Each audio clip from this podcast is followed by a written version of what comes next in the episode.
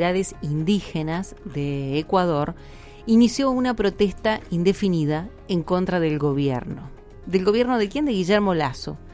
Y lo que plantean es una agenda de exigencias que tiene 10 puntos, entre ellos la reducción del precio de los combustibles, la moratoria de préstamos, el control de precios, este, con eh, también acceso a los derechos laborales entre otros. Estos son los más importantes.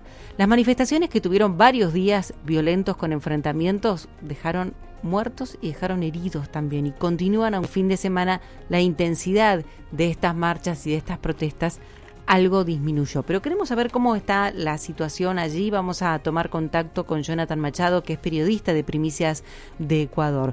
Jonathan, colega, muy buenas tardes. Está Santiago Pondesica, Gisela Larsen aquí. ¿Cómo estás? Jonathan. Hola, ¿qué tal? Buenas tardes. Acá precisamente eh, nos encontramos en el centro histórico de la capital, mm. donde se lleva a cabo hace pocos minutos empezó la reunión, una reunión entre la dirigencia de las organizaciones indígenas de la CONAIE, encabezadas por su presidente Leonidas Sisa, con el gobierno nacional y por medio también de otros interlocutores. Hablamos de la Iglesia Católica, que tiene gran influencia acá en el país, también están otros poderes del Estado como el Consejo Nacional Electoral, la Fiscalía.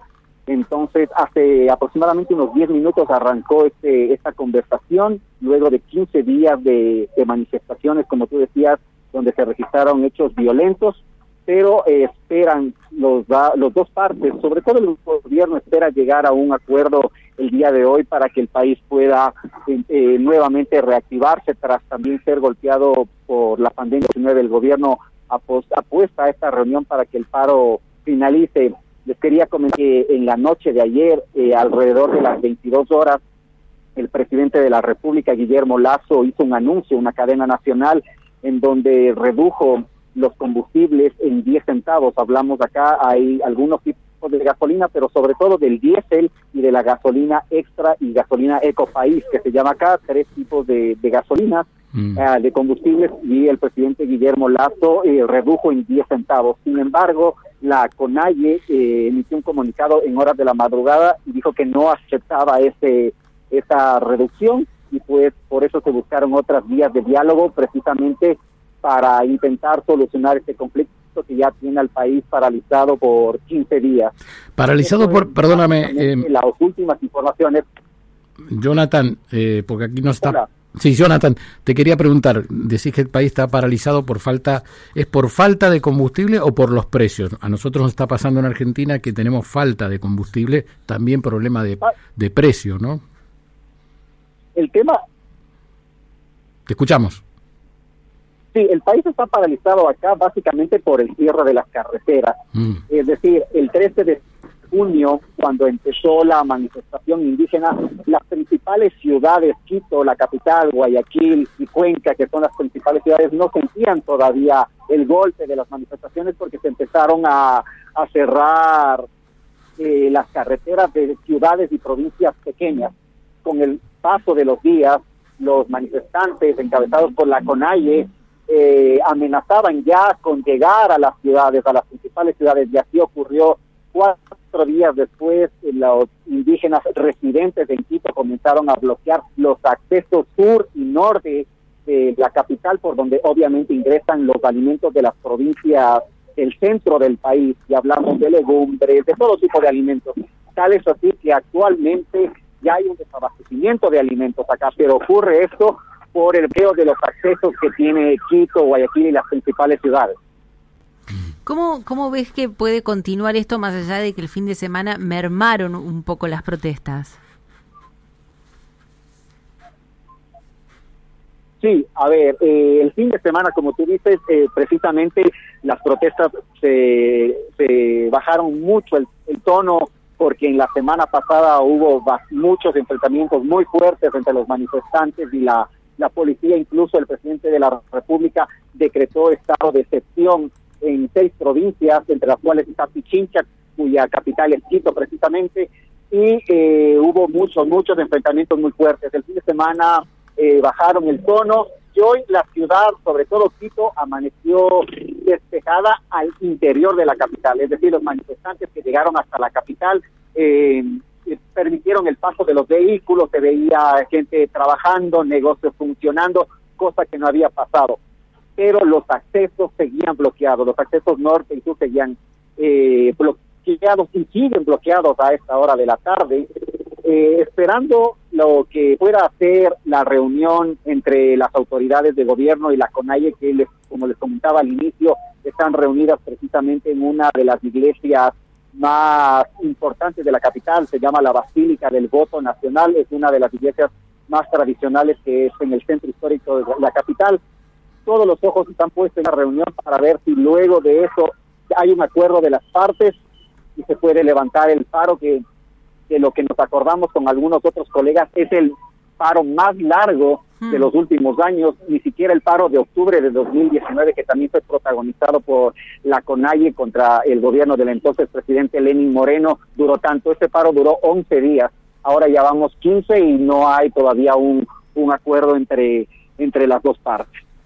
Cuando hablamos de eh, las cosas que están pidiendo, los 10 puntos que vienen reclamando, ¿no? Que, digamos, seguramente cada uno que protesta piensa que su reclamo es verdaderamente legítimo, pero encontramos, por ejemplo, temas que, eh, como el precio del gasoil, el precio del combustible, digamos, que, para, para poder comprender qué es lo que pasó allí en Ecuador, eh, digamos, es inaccesible, es escapa al bolsillo de la gente.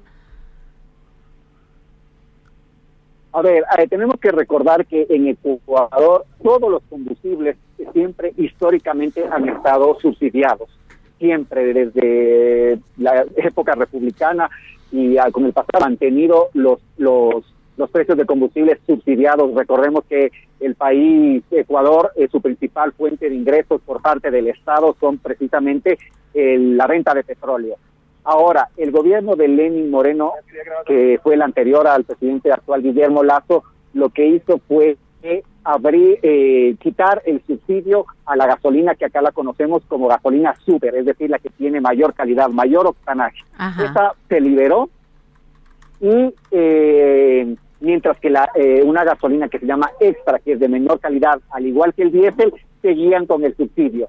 Sin embargo, comenzaron eh, las protestas justamente porque al momento de, cuando Lenin Moreno quitó el, subsidio al combustible, a la gasolina super, también puso una banda de precios acá a, la gasolina extra y al diésel que también iban subiendo poco a poco. Ah. Ahí fue cuando las organizaciones sociales comenzaron a ver que las, eh, se encarecía la los productos, todos los productos de la canasta básica que le conocemos acá, que son los productos más importantes. Entonces la gente comenzó a, a, pensar y a ver que ya el bolsillo no les daba para poner los combustibles.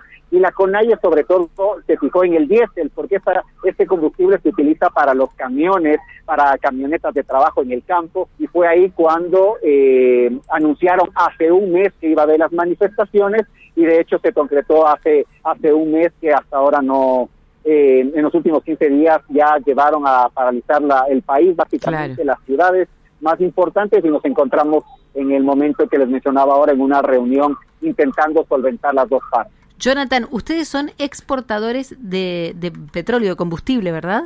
Dijiste. Exactamente. Ecuador es el, el país, eh, sus principales ingresos por parte del Estado es eh, la venta de petróleo. Y decime, ¿era más conveniente hacer eso y subsidiar internamente?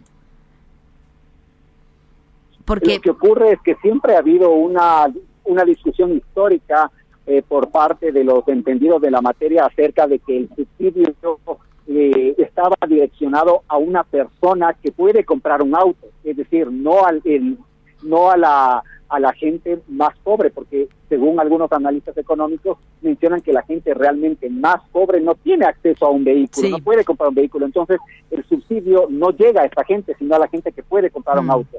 lo que manifiestan esos entendidos o los que los que están en contra del subsidio es que ese dinero se debería destinar a educación, salud, etcétera. Es por eso que existe esta esta pugna de saber si el subsidio realmente llega o no llega a la gente que realmente más lo necesita.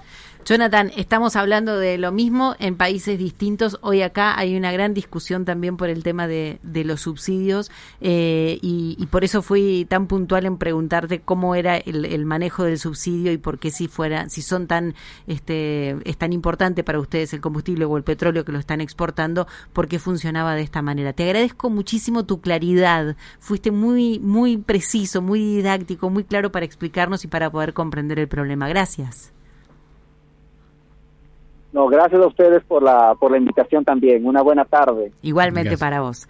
Jonathan Machado, periodista de Primicia de Ecuador, un colega que está cubriendo todo lo que está ocurriendo allí y las, estas protestas en contra del gobierno de Guillermo Lazo, luego de algunas medidas que se tomó el, el, tema únicamente en el tema del combustible tiene que ver con la quita de subsidios a una nafta, que es una nafta como si fuese premium para nosotros, y una escala de, de precios para las que vienen por debajo de esa, que eh, bueno, que está costando este que la gente pueda pagar. Y los ecuatorianos reaccionaron y salieron a cortar los caminos, ¿no? ¿Y la ruta por esto?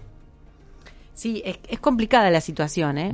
son muchas, eh, son muchas cosas. Son muchas cosas. O sea, ese es un punto de los 10 que, que tienen en este petitorio. ¿Hablaste de cortar ruta? Digo. Está cortada la ruta 7 en la rotonda de Chacabuco en este momento, mano a Capital Federal. ¿eh? Allí